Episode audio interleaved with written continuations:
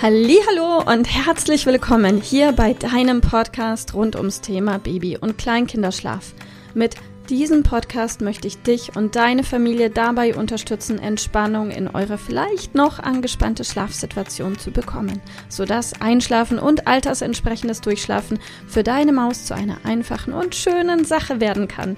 Mein Name ist Miriam Ende von Mein Baby Schlaf Coaching. Ich wünsche dir ganz viel Spaß mit dieser Folge.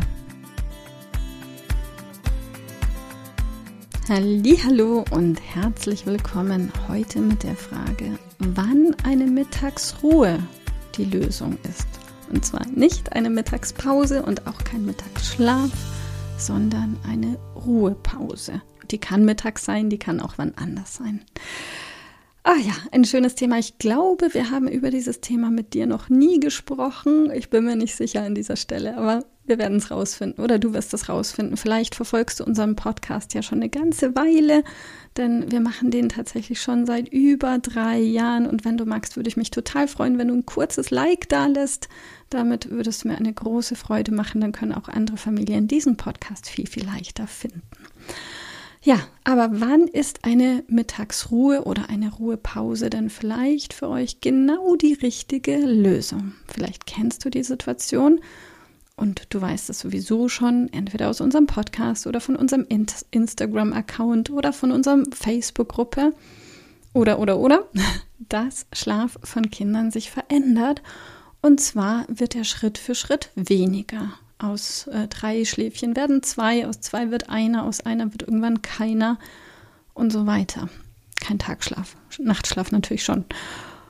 Und wenn wir so zwischen diesen Umstellungsphasen hängen, wir nennen das Schlafregressionen, das ist ein weniger werden des Schlafs in der Regel. Manchmal wird er auch nur vorübergehend weniger und kommt dann wieder zurück.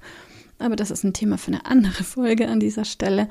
Und wenn du merkst, so nur als Beispiel, zwei Schläfchen sind zu viel für dein Kind, weil wenn du zwei Schläfchen anbietest, würde dein Kind abends erst um zehn schlafen oder wenn es dann doch schon um sieben schläft, wäre es dafür vielleicht eine Stunde oder zwei wach.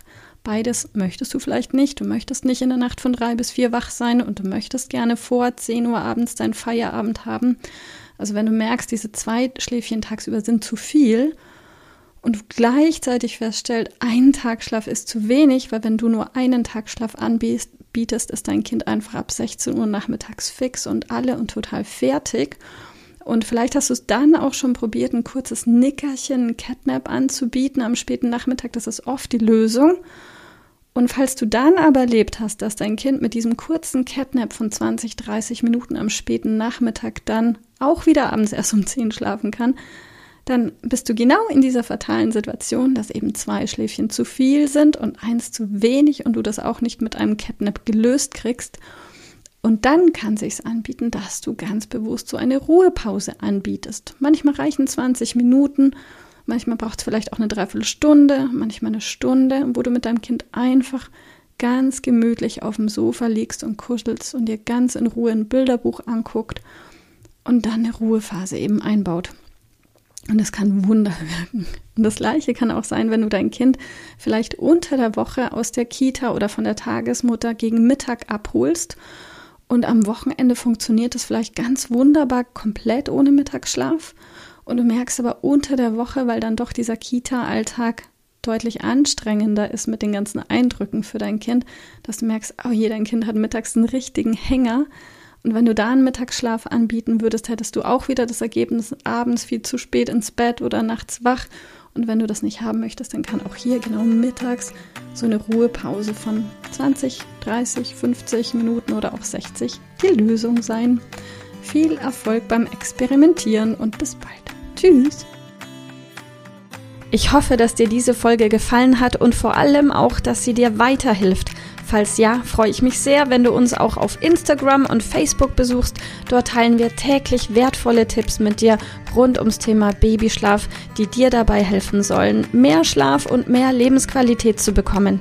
Die Links dazu findest du unten in den Show Notes und solltest du dich vielleicht auch beruflich verändern wollen, weil du dich schon längere Zeit fragst, ob das, was du im Moment machst, wirklich alles gewesen sein soll, dann kannst du dich gerne um einen Ausbildungsplatz zum Schlafcoach für Babys und Kleinkinder bei mir bewerben. So oder so. Die Links findest du in den Show Notes. Kontaktiere uns einfach. Wir rufen dich ein für ein kostenloses Infogespräch.